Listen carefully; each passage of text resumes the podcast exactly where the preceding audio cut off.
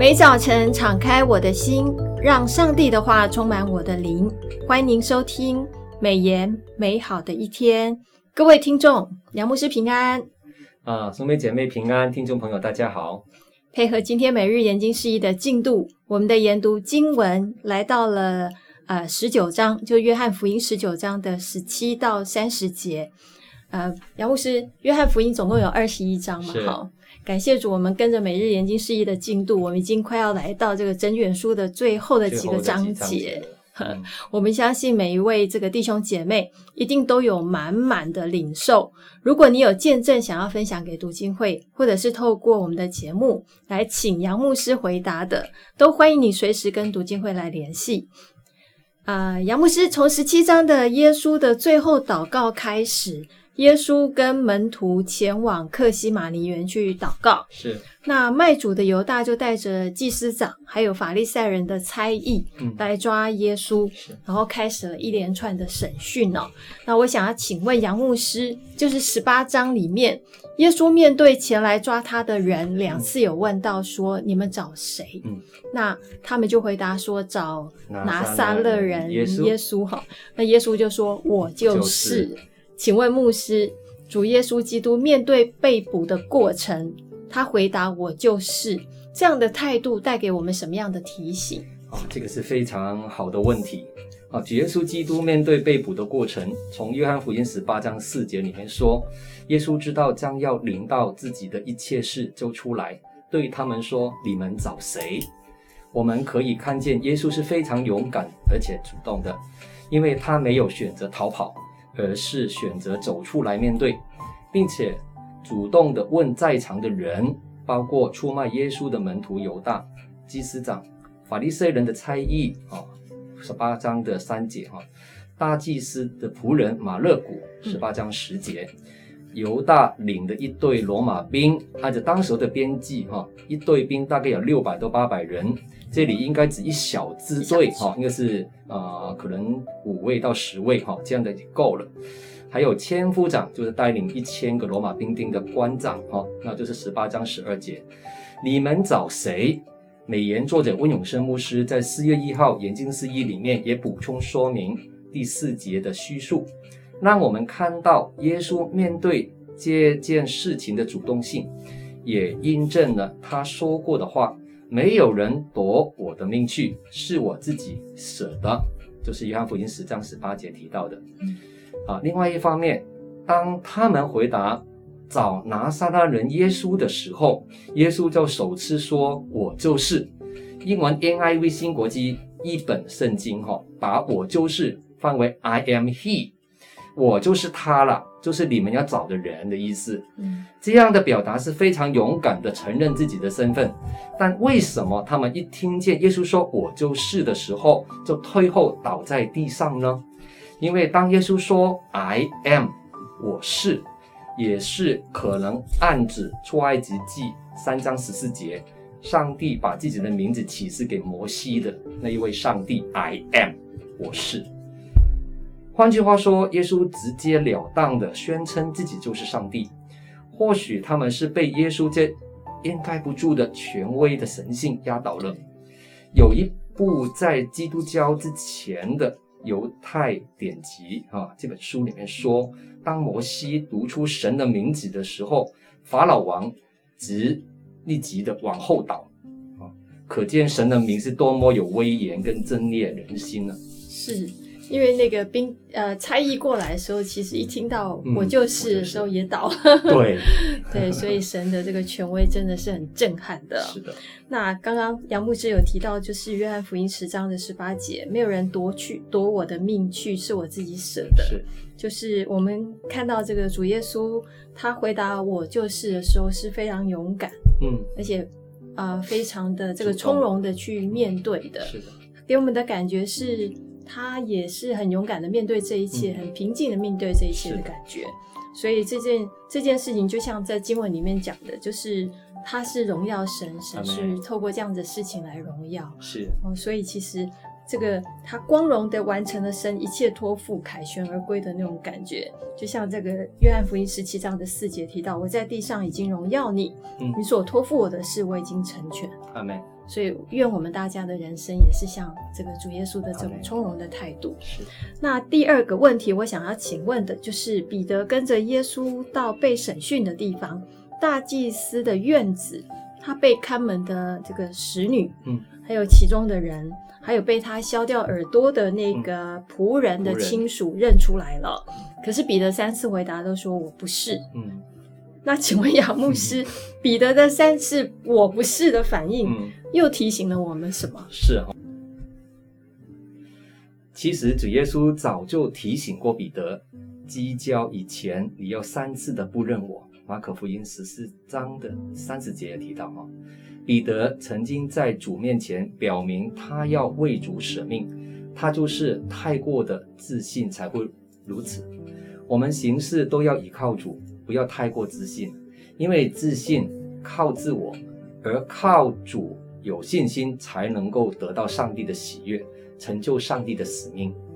此外，为什么耶稣同样在逆境底下受人的盘问自己的身份的时候，他非常的勇敢，不退缩，承认自己就是拿撒勒人耶稣，回答我就是，就是约翰福音十八章五节，而彼得却回答我不是呢？两者形成很强烈的对比，是啊，显出人性的真正的软弱。但有时我们显出软弱的时候，自己还不知道。彼得或许也是，马可福音九章六节就有记载，嗯、一直等到鸡叫的时候，他才突然醒悟到主曾对他有预言过这件事情。嗯、关键是耶稣在科西玛尼园跪下整夜祷告。提醒两次门徒，你们要祷告哦，免得入陷入试探。路加福音二十二章四十节里面提到的，你们为什么睡觉呢？起来祷告，免得陷入试探。路加福音二十二章四十六节第二次提到。嗯，而彼得和门徒整夜该祷告的时候，他们做什么呢？睡着了。他们是去睡觉了。哦，因此考验临到门徒的时候，门徒都陷入了试探。不承认是耶稣的门徒，而耶稣整夜祷告、祈祷出来的能力何等的大，可以让抓拿耶稣的人听见“我就是”的时候就退后倒在地上。十八章六节记载的，这提醒我们要依靠天赋，面对逆境的时候要警醒祷告。是。好，那我第三个问题想要请问杨牧师，就是十九章，就耶稣受审讯的时候，他被钉十架的过程。比拉多违背自己的良心，听从犹太人的话，把无罪的耶稣钉在石架上。那主耶稣在石架上非常痛苦的时候，有留下的话语，嗯、就都是遗言嘛，哈。是。那也是大家常常会提到的这个十架七言。请问杨牧师，十架七言带给我们什么样的思想呢？对，这个在教会界里面是经常讨论 跟默想的内容。是。所谓的十架七言，就是指耶稣被钉在十字架上最后留下的七句话。我们一个一个来看哈。首先第一句话：“父啊，赦免他们，因为他们所做的，他们不晓得。”路加福音二十三章三十四节记载。我们想一想，耶稣求天父赦免那一些把他置于死地的人，就是犹太领袖们、罗马的政客和军人。围观的路人，神垂听了这个祷告，甚至向杀害耶稣的凶手开了救恩的门。罗马的百夫长和兵丁看见耶稣钉十字架的情境，就说他真是神的儿子。耶稣复活后，有很多的祭司悔改，相信耶稣。使徒行传六章七节记载的，我们每个人都是罪人。因此，有份于杀害耶稣的是我们的罪，让耶稣上了十字架。这个福音就是神的恩典，他借着他的儿子赦免我们，并赐给我们新的生命。我们看看第二句话：“我实在告诉你，就是身边的强盗，今日你要同我在乐园里了。”路加福音二十三章四十三节记载。我们再想一想，想到自己的死亡。或会令人感到焦虑或恐惧吧。对于耶稣和在他身边的被钉十字架的两个强盗来说，死亡跟他们只有几个小时的距离。那强盗不但没有绝望，反倒把信心投放在耶稣的身上。因此，耶稣给他一个应许：今天你必定同我在乐园里了。基于耶稣的死，在信徒死的那一刻，就有永生和乐园等着我们进去了。嗯，我们再来看第三言：母亲看你的儿子，啊，这个约翰看你的母亲。约翰福音十九章二十六跟二十七节记载。我们想一想，美言的作者温永生牧师在四月五号的研经释义里面提到，耶稣特别把照顾母亲的责任托付给约翰。约翰是耶稣的表弟，也是他最爱的一位门徒。为什么耶稣不托付给他的肉身的弟弟来照顾呢？啊，主要原因之一，约翰的家境比耶稣好得太多了。耶稣给今天的基督徒孝道的好榜样。我们的家人是神赐给我们的宝贝，在任何情况底下都要看看顾他们，照顾他们。我们再来看第四言。我的神，我的神，为什么离弃我？有两个地方记载：马太福音二十七章四十六节，马可福音十五章三十四节。我们想一想，耶稣并不是在质问神，而正在应用诗篇二十二章第一节来表达他所有感受到的深刻、强烈的苦楚。这是他痛苦到极点的呼喊。耶稣一生担当全人类的罪孽。但没有丝毫的灰心与失望。然而，他要与父神分隔，这就是他在科西马尼园里面向神的祷告的时候最惧怕的事情。求神拿去的苦杯。马太福音二十六章第三十九节记载的，肉身的强烈痛苦是很可怕的，更可怕的是属灵上与神分隔。他忍受了双重的死亡。使我们不必再与神永远隔绝了。我们再来看第五言，我渴了。约翰福音十九章二十八节所记载的，我们想一想，耶稣引用了诗篇六十九篇二十一节，他们拿苦胆给我当食物，我渴了，他们拿醋给我喝，来表达人生在生理上的软弱。他口渴了，需要喝水。这个呼喊曾经感动了。Mother Teresa 德丽莎修女成立了垂死之家，在印度帮助了非常多垂死边缘被社会遗弃的这些人。这个梗招我们有听见了吗？我们再看第六言，成了。约翰福音十九章三十节所记载的，我们想一想，当追击意外找到的黑盒子录音最后听到的话是：完了，完了。但耶稣面对生命的终结，却说成了，意思就是说完全的偿还。以后人不再用重复的献祭制度，单借着信耶稣所成就的救恩，相信耶稣从死里复活，就能够越过犯罪死的刑罚，坦然的亲近神，永远与神同在。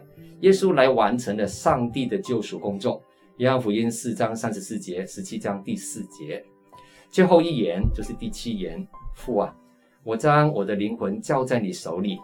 有两处记载的地方：约翰福音十九章三十节，路加福音二十三章四十六节。我们想一想，耶稣安然的最后一句祷告的话，透露了他很放心，死后灵魂回到天父的手里。有一天我们临终的时候，也可以用这样的祷告，安然的见主面。毫无惧怕而面对死亡，百夫长见证耶稣的死亡，就归荣耀给上帝了。阿门，阿门。真的是我们从这个耶稣为我们死在十架上面，能够白白的接受这样的恩典哦。你、嗯、真是感谢天父所有的这个美意跟作为，感谢神。那我们今天的美言美好的一天就分享到此，谢谢您的收听。美言美好的一天是读经会所设立的节目，推动读圣经。让信仰融入生活，让见证温暖你的心。若你喜欢这样的节目，别忘了留言订阅我们的频道。对于我们的事工，若是你有感动奉献的，也欢迎你到国际读经会的官网做进一步的了解。